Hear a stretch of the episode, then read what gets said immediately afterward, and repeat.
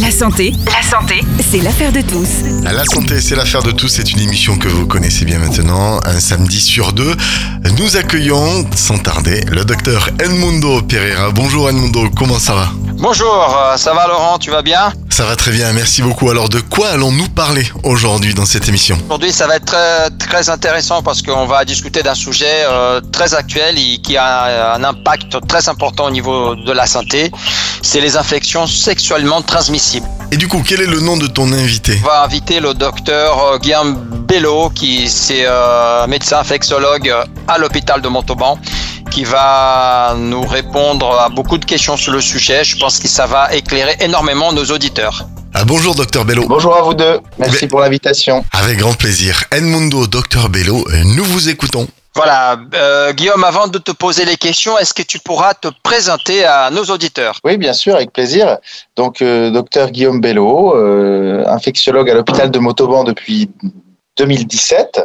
Euh, j'ai auparavant réalisé mon cursus entre Besançon, dans l'est de la France, et Paris, où j'ai mené des études de dermatologie puis d'infectiologie, deux spécialités tout à fait euh, concernées par euh, les infections sexuellement transmissibles. Et je suis là depuis six ans maintenant. Parfait, on va effectivement commencer à aborder ces sujets. Est-ce que tu pourras nous parler un peu de, de l'épidémiologie des, des infections sexuellement transmissibles Pour nos auditeurs, on va faciliter un peu, on va dire IST pour pas répéter tout le temps infection, sexuellement transmissible, c'est-à-dire quand on dit IST, vous savez que c'est ça. Alors, est-ce que tu peux nous décrire un peu l'épidémiologie des IST Il faut déjà savoir que les IST existent depuis, depuis quasiment toujours. Hein. Il y a des traces, euh, l'histoire de la médecine retrace très bien ça. Il y a des, syphilis, des, bactéries, etc., qui sont euh, bien évidemment présentes depuis des années et des années. Et l'épidémie au plus actuelle, aujourd'hui, on sait que euh, euh, eh bien, elles sont pour la plupart en augmentation au sein de la population, euh, on va dire, euh, euh, jeune, puisque euh, c'est évidemment euh, corrélé à l'âge du patient, puisque euh, entrer dans l'âge d'activité sexuelle, comme on dit, euh, donc plutôt les jeunes 20-40 ans. hein, voilà. Et donc, euh, après, si on les prend en détail, il y a énormément d'infections sexuellement transmissibles différentes. Cependant, il y en a quelques-unes qui occupent un petit peu plus euh, euh, les, les médecins et, les patients. Et euh, concernant celles-ci, euh, chlamydia, gonocoque sont en augmentation. La syphilis également depuis une dizaine d'années. Et euh, par contre, le VIH qui est euh, bien évidemment très connu, euh, il y a à peu près une stabilité du nombre de, de diagnostics euh, par an en France. Je parle de l'épidémiologie française. Il y a évidemment des choses à dire sur le reste du monde, mais euh, le sujet serait bien trop vaste, donc on va se cantonner à l'épidémio qui nous, qui nous concerne, en tout cas géographiquement. C'est vrai que c'est un sujet très vaste, effectivement. D'ailleurs, euh, j'invite à nos auditeurs euh, à aller sur le site de l'Organisation mondiale de la santé, ou s'ils veulent avoir un aperçu un peu plus général, effectivement, des IST.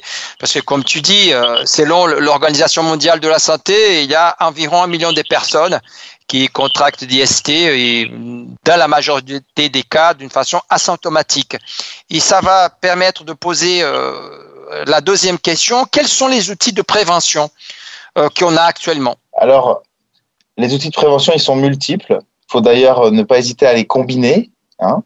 Euh, Le plus historique, le plus célèbre, c'est le préservatif. hein. On n'a toujours pas inventé mieux que le préservatif. Certes, on assiste à un petit effet un peu ras-le-bol. Euh, les gens s'en sont lassés. Euh, la- L'utilisation du préservatif est un petit peu euh, à la baisse. Alors, il faut savoir qu'il existe des préservatifs féminins également. hein. On parle beaucoup du masculin, mais il y a le préservatif féminin qui peut permettre pour certains euh, peut-être de- de- d'y revenir. Ça, c'est le plus célèbre, donc le préservatif.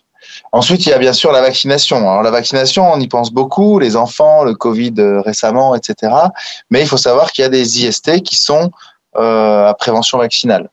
Les plus célèbres sont l'hépatite B, évidemment, donc euh, et les papillomavirus. Papillomavirus euh, responsables dans euh, une grande majorité des cas des cancers du col de l'utérus chez la femme, mais qui peuvent aussi donner des cancers du canal anal chez l'homme et des cancers euh, de la sphère ORL. Donc voilà deux exemples de prévention vaccinale hépatite B, papillomavirus, qui sont tous les deux des IST. Donc depuis 2018, les vaccinations sont obligatoires pour les enfants.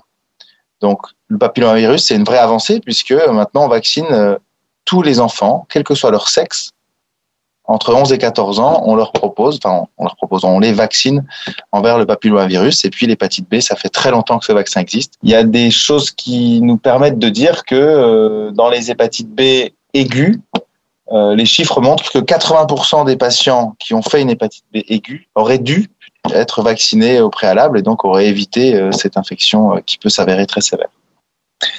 Donc le deuxième outil de prévention, c'est la vaccination. Ensuite, quelque chose de plus récent, c'est un traitement médicamenteux. Alors là, ça va concerner principalement l'infection par le VIH. C'est ce qu'on appelle communément la PrEP, PREP, pour prophylaxie pré-exposition. C'est-à-dire qu'on va placer les patients sous traitement en prévention des prises de risque.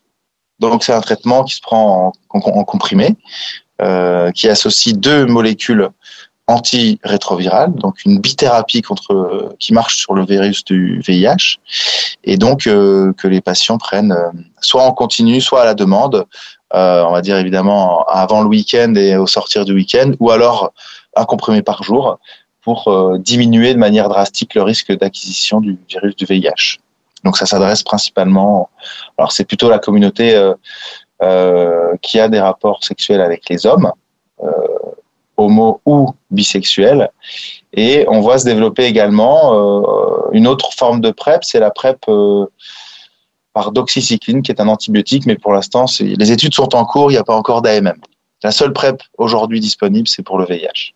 Voilà. Pour revenir à cette histoire, effectivement, de l'Organisation mondiale de santé, tu as parlé de papillomavirus humain, de la, question du vaccin. Il faut pas oublier qu'effectivement, le papillomavirus était associé au niveau mondial, on parle à environ presque 300 009 cas de cancer euh, de col d'utérus liés effectivement au papillomavirus. C'est euh, l'intérêt de cette vaccination.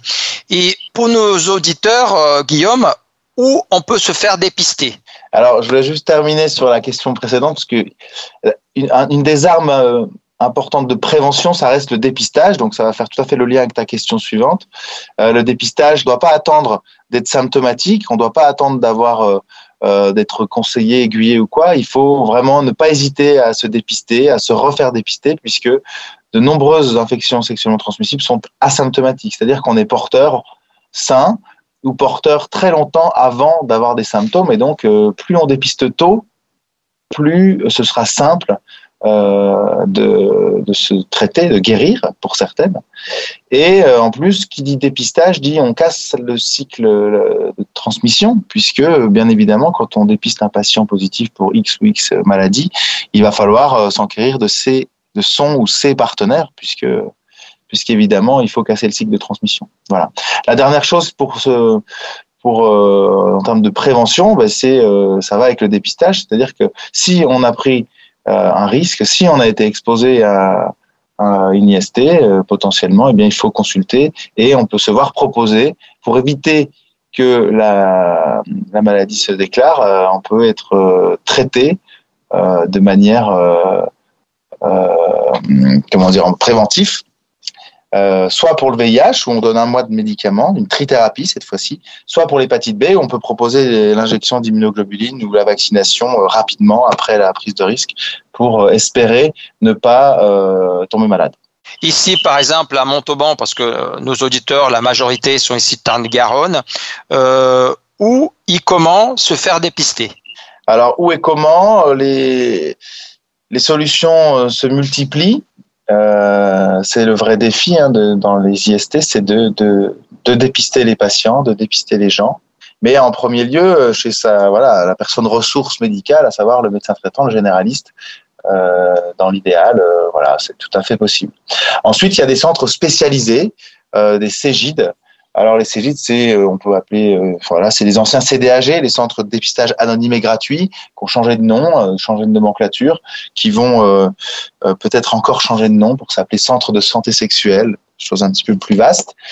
et il y en a un à l'hôpital de Motoban qui reçoit sur rendez-vous du lundi au vendredi. Et ils ont une antenne à Moissac, à l'hôpital de Moissac. Euh, je connais pas les jours, mais ils sont présents également sur Moissac. Donc, je dirais déjà, voilà, médecin traitant ou le CEGID, euh, qui est euh, un service disponible à l'hôpital. Ensuite, euh, il ne faut pas oublier qu'il y a un nouveau dispositif qui s'appelle au laboratoire sans ordonnance, au labo sans ordo. Et ça, c'est disponible uniquement pour le VIH, c'est-à-dire qu'on peut aller euh, dans un laboratoire d'analyse médicale sans ordonnance, sans prescription médicale, pour réaliser une prise de sang, une sérologie VIH. C'est gratuit et euh, sans ordonnance. Donc ça peut là aussi faciliter les choses, mais ça concerne uniquement le VIH. Ensuite, il y a des choses un petit peu plus, euh, un peu moins connues. Euh, c'est des structures associatives en ville qui vont faire euh, des maraudes, des, euh, des, dépistages comme ça, ou des actions euh, à l'université, ou des choses comme ça, qui vont et toutes les associations impliquées dans la réduction des risques, en, en lien avec l'addictologie, les conduites addictives, etc., les injections le circuit des seringues, etc. Tout ça, ils font de la réduction des risques, donc ils font de la prévention, notamment aussi pour les IST. Et comment on se fait dépister? Ben Après, en fonction du type de structure, du type de, euh, risque qu'on a pris, eh bien, on se va proposer soit des tests sanguins, urinaires ou des prélèvements génitaux euh, ou pharyngés, puisqu'il y a des ou anneaux même, on peut faire des prélèvements anal bien sûr. Et puis euh, se développe également, à l'image du Covid, les autotests pour que les, les usagers puissent euh, se procurer les tests en pharmacie, donc en moyennant un coût, hein, bien sûr. Et donc, il y a des autotests vaginaux pour les femmes et euh, il y a des trottes VIH, entre autres, ou des trottes hépatite, des trottes syphilis, donc trottes pour tests rapides d'orientation diagnostique qu'on peut se faire avec du sang capillaire au bout du doigt. On, achète ça en, pharmacie. Voilà toutes les toutes les propositions, toutes les solutions, en tout cas pour essayer de dépister au maximum euh, les patients qui soit ont pris des risques, soit euh, euh, bah, ne se savent pas contaminer. Il faut savoir qu'on parle d'épidémie cachée. En France, il y a des chiffres théoriques. On dit qu'il y aurait 30 000 patients porteurs du VIH, mais qui ne le savent pas. Donc le vrai défi, c'est d'aller chercher ces gens-là. Euh, c'est pour ça que je parlais de maraude tout à l'heure, puisque le VIH et l'hépatite C, c'est des maladies certes à transmission sexuelle, mais aussi à transmission par voie sanguine. Et donc, euh, ça peut tout à fait euh, rentrer dans le cadre d'une bah, d'usage de, produits stupéfiants par voie intraveineuse. Et donc voilà, on dit qu'il y aurait 25-30 000 patients séropos pour le VIH qui ne se connaissent pas en France, et le double de patients porteurs de l'hépatite C qui ne sont pas dépistés. C'est vrai que c'est très difficile de, de résumer, mais est-ce qu'on peut dire que les EST sont curables? Et quels sont les types de traitements qu'on a à notre disposition? Alors, curable, euh, on va distinguer peut-être les, les IST d'origine euh, bactérienne. Le, le, voilà, donc, euh, pour ce qui est des IST bactériennes, oui, elles sont curables, puisque euh, en, en, utilisant des antibiotiques, on arrive à la guérison clinique du patient. Cependant, c'est comme pour toutes les autres infections bactériennes, on voit émerger des souches résistantes, donc des résistances bactériennes qui viennent compromettre le succès thérapeutique, qui viennent, euh, euh, voilà, donc les, les, les antibiotiques euh, de premier recours parfois sont sont plus efficaces et on vient traiter avec soit des posologies plus longues, plus fortes, pardon, soit des durées plus longues, soit des, des nouvelles molécules, les, les, infections sexuellement transmissibles. Par contre, pour ce qui est des, des IST d'origine virale, donc on vient de parler du, du VIH, mais aussi de l'hépatite B, ces deux euh, virus, là, on n'a pas de traitement qui permette l'éradication virale. C'est-à-dire qu'on arrive à contenir l'infection, à limiter l'évolution de la maladie, mais euh, les médicaments disponibles pour le VIH n'arrivent pas à l'éradiquer. Pour les patients qui auront besoin d'un traitement contre l'hépatite B, ce qui n'est pas le cas de tout le monde, contrairement au VIH, où on traite tous les patients euh, infectés par le VIH. Pour l'hépatite B, ceux qui auront une indication thérapeutique se verront placés sous antiviraux par voie orale, mais sans la possibilité d'éradication virale qui n'est pas encore euh, euh, possible. Donc curable, oui, mais pas pour tous. Ensuite, quels sont les traitements dispo? Eh bien, c'est principalement euh, des antibiotiques pour les bactéries et des antiviraux pour les virus, tout simplement. Euh, on a on a un arsenal thérapeutique quand même conséquent qui qui ne laisse pas euh, beaucoup de, de, comment dire d'impasse thérapeutique. Tu as répondu l'autre question concernant les résistances, mais est-ce que tu pourras toucher un mot sur d'autres IST, comme par exemple l'herpès? Est-ce que tu pourras parler un peu par rapport à l'incidence, par rapport au traitement, voilà, pour que nos auditeurs puissent avoir une notion? Bien sûr, alors l'herpès, c'est vrai que c'est au sein de la famille des herpès, c'est une grande famille virale. Euh, les herpès simplex 1 et 2, ils sont responsables d'infections sexuellement transmissibles. Alors, euh, on dit HSV1, HSV2, donc ce sont des, euh, c'est ce qu'on appelle l'herpès génital, et il est principalement dû à l'HSV2. Cependant, avec les changements de pratique, les, les rapports bucogénitaux, comme on dit, on voit de plus en plus la place de l'herpès simplex 1 impliquée dans euh, l'herpès génital. D'accord? Qu'est-ce que ça change? Pas grand-chose finalement. C'est juste que c'est deux virus différents, donc on peut faire, euh, euh on peut être euh, malade de l'un comme de l'autre. Et effectivement, les, les gens le connaissent l'herpès simplex puisque ça donne le fameux bouton de fièvre. Mais finalement, l'expression au niveau génital, elle peut être tout à fait similaire au bouton de fièvre. Hein. Euh, sauf, sauf lors du premier contact qu'on appelle primo-infection. Et cette primo-infection, quand elle est symptomatique, peut être assez sévère, puisque euh, ça peut donner des lésions assez étendues, très douloureuses. Et euh, donc le, premier contact est très peut-être très douloureux. Cependant, on dispose de traitements, là aussi, encore une fois, des traitements antiviraux qu'on donne en comprimé dans la majeure partie des cas. On peut être amené, dans les, notamment dans les primo-infections très symptomatiques, à donner des traitements intraveineux. Alors bien sûr, c'est, euh, ce sera dans un secteur d'hospitalisation, hein, en hospitalisation, et euh, avec un succès thérapeutique euh, constant. Même si il existe là aussi des résistances, des herpès, des souches d'herpès qui commencent à, pouvoir être résistantes au, au, traitement de première ligne.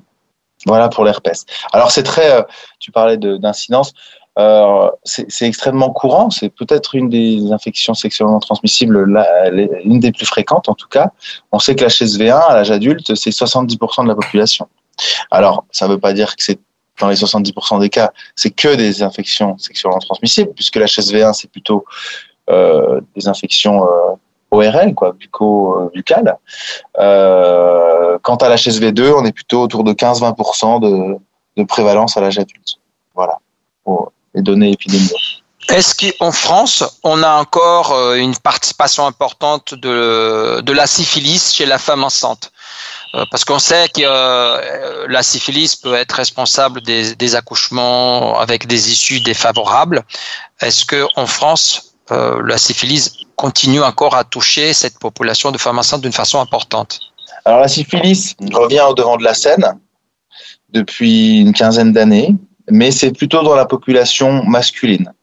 Euh, et principalement les hommes ayant des rapports avec les hommes, des rapports sexuels avec les hommes. Des syphilis euh, chez la femme enceinte, euh, heureusement, euh, c'est rarissime,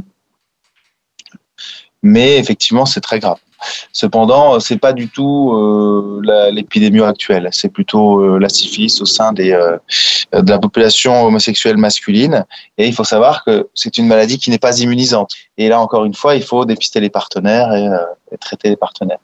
Mais la syphilis, c'est une maladie assez, assez incroyable. On dit, on dit d'elle que c'est la grande simulatrice puisque elle évolue par phase et au, fur et à mesure des phases. Si on ne la traite pas, elle va évoluer de la phase 1 à 2, puis 2 à 3. Et donc, il y a tout un, cortège de symptômes extrêmement variés euh, qui peuvent émerger. donc, c'est pour ça qu'on dit d'elle que c'est la grande euh, simulatrice.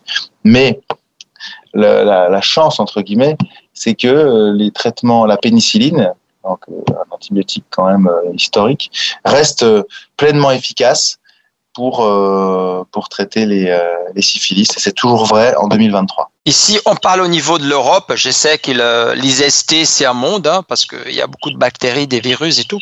Mais si on compare la France par rapport aux autres pays de l'Europe, est-ce que on est, on est placé comment? Est-ce que la France, euh, au niveau prévention, traitement, est bien située ou, ou, ou pas? Alors, c'est vrai que c'est pas facile de se comparer à nos voisins, d'autant plus que si on fait du macro, c'est sûr que c'est beaucoup plus simple de comparer les pays à forte endémie euh, VIH ou hépatite B, l'Asie, l'Afrique par exemple, euh, où là forcément on peut dire euh, que, les chiffres en France sont bien plus euh, en deçà des standards euh, pour le VIH et l'hépatite B d'Afrique ou pour l'hépatite B en Asie. Euh, pour ce qui est à l'échelle de l'Europe, il y a quand même un gradient est-ouest pour l'hépatite B également. Il y a plus euh, d'hépatite B dans l'est de l'Europe que, que, chez nous. Maintenant, euh, il est probable qu'il y ait un effet grande ville aussi pour les IST un petit peu plus euh, celles qui celles qui circulent, notamment la syphilis et gonocoque, qui circulent beaucoup dans les populations d'hommes ayant des rapports sexuels avec les hommes. Il y a un effet grande ville, donc euh, euh, plutôt un gradient euh, en défaveur des, des villes de l'ouest de l'Europe, Londres, Paris, etc. Après, euh, probablement un gradient nord-sud aussi. Euh, les pays, ont, la, la, prévention, la, la, le dépistage, etc., est probablement mieux institutionnalisé, mieux, mieux, mieux fait euh, dans les pays en Scandinavie euh, que, que, chez nous. Même si la France, quand même, il faut, euh, il faut pas minimiser. Il y a énormément de choses qui sont faites pour euh, sur ce sujet, et il y a plutôt des résultats qui sont qui sont encourageants le VIH stagne. Après, il y a aussi, il faut, il faut scinder le, les, contaminations acquises en métropole, en France métropolitaine, euh, des IST importés, on va dire, puisqu'il y a toute une migration euh, pour des raisons euh, que vous connaissez, qui euh, de pays plutôt euh, bah, subsahariens ou Asie, et donc forcément, les gens arrivent avec avec les maladies qui ont, qui, volontiers sexuellement transmissibles dans leur bagage, quoi, entre guillemets. Donc, euh, en France, euh, la prévention est plutôt bien faite et il y a tous les ans des nouvelles euh, euh politiques euh, de santé publique, il y a des, de la communication, il y a des nouvelles stratégies pour essayer de, de dépister un maximum de patients. Est-ce que Guillaume, tu as des choses à rajouter? Tu penses qu'il y a des points qui n'ont pas été abordés? Bah Après, effectivement, la, la, liste est longue, donc je ne sais pas si on a le temps de toutes les aborder. Qu'est-ce qu'on a euh, peut-être les chlamydia, parce que c'est très courant. Oui, exactement. Euh, peut-être un mot sur les chlamydioses. Les chlamydioses, donc, euh, c'est une IST bactérienne qui est due à un genre qu'on appelle chlamydia. Là, pareil, les nouvelles recommandations de la Haute Autorité de Santé, c'est pour essayer d'augmenter le dépistage, enfin, le rendement du dépistage, c'est de dépister systématiquement toutes les femmes euh, entre 15 et 25 ans. Pourquoi? Parce qu'on sait qu'il y a un portage asymptomatique très fréquent, très courant chez les femmes jeunes. Donc là, il est recommandé maintenant de dépister euh, toutes les femmes à partir de 15 ans. Ça, c'est un message important. Je pense qu'il faut, donc même les patients peuvent être en droit de le demander. Si les médecins doivent être informés, mais si les patients euh, euh sont informés de ces, nouveautés, eh ben, ils peuvent aussi arriver force de proposition chez leur médecin ou au laboratoire pour pour se faire dépister. Il y a une autre chose euh, concernant la vaccination, c'est que euh, certes, la vaccination protège du papillomavirus et de l'hépatite B, mais il faut savoir que ces virus sont en plus oncogènes, c'est-à-dire qu'on protège d'une infection sexuellement transmissible, mais on protège du cancer. Donc, c'est pas juste un vaccin quelque part, c'est en plus un vaccin qui vous va vous protéger du cancer. Je pense que c'est au-delà du, c'est encore plus puissant comme message que juste je vais, je n'aurai pas d'IST. C'est accessoirement, euh, ça me protégera du cancer, ce qui est quand même un message, je trouve assez euh, assez fort. Les IST, dans l'absolu, ça peut tuer, bien évidemment, le VIH en premier, si on le dépiste pas et si on, ou si on le dépiste trop tard. Mais euh, le cancer, ce qui est sûr, c'est que c'est assez associé à, au sur-risque de décès. Quoi. Voilà, donc je trouve que le message il est, il est important. Voilà, Guillaume, on a cinq minutes avant de finir l'émission. Euh, Est-ce qu'il euh, y a un message final que tu veux laisser à nos auditeurs? Oui, alors pour conclure, je pense que le, les défis, c'est euh, dépister, dépister, dépister. Donc il faut, euh, dans toutes les situations, toutes les situations où on peut proposer un dépistage, il ne faut pas les manquer. Et donc c'est en ça qu'il faut réussir à... On s'adresse principalement à un public euh, jeune, mais pareil, il ne faut pas il faut pas stigmatiser puisque des IST on peut en avoir à tout âge. Ça c'est la première chose. Donc il faut absolument réussir à euh, dépister les, les patients euh, pour euh, éviter la transmission à d'autres patients et de surcroît, plus on le sait tôt, plus les chances de succès thérapeutique seront, seront importantes. Donc vraiment, le, dépistage et le timing sont importants. Pardon. Merci beaucoup pour ton temps. Je sais que tu es quelqu'un très pris. Merci beaucoup de nous avoir donné ton temps pour nous, nous apporter tous ces renseignements qui sont très importants. Tu sais que l'antenne de Phare FM est toujours verte. Si tu souhaites venir un autre jour pour parler d'un autre sujet, tu es toujours le bienvenu. Merci beaucoup de, de ta présence et de ton temps. Eh ben, merci à vous. Hein. Écoutez, pas de soucis. Nickel. Ben, merci beaucoup. Laurent, je te passe l'antenne. Merci beaucoup, Anne. Merci beaucoup, docteur Bello, de nous avoir éclairé sur un sujet. Oui, vous l'avez, vous l'avez dit tout à l'heure, un sujet de société, les maladies sexuellement transmissibles. Je rappelle à toutes celles et ceux qui nous écoutent que vous pouvez retrouver cette émission, La santé, c'est l'affaire de tous, en podcast sur notre site www.farfm.com.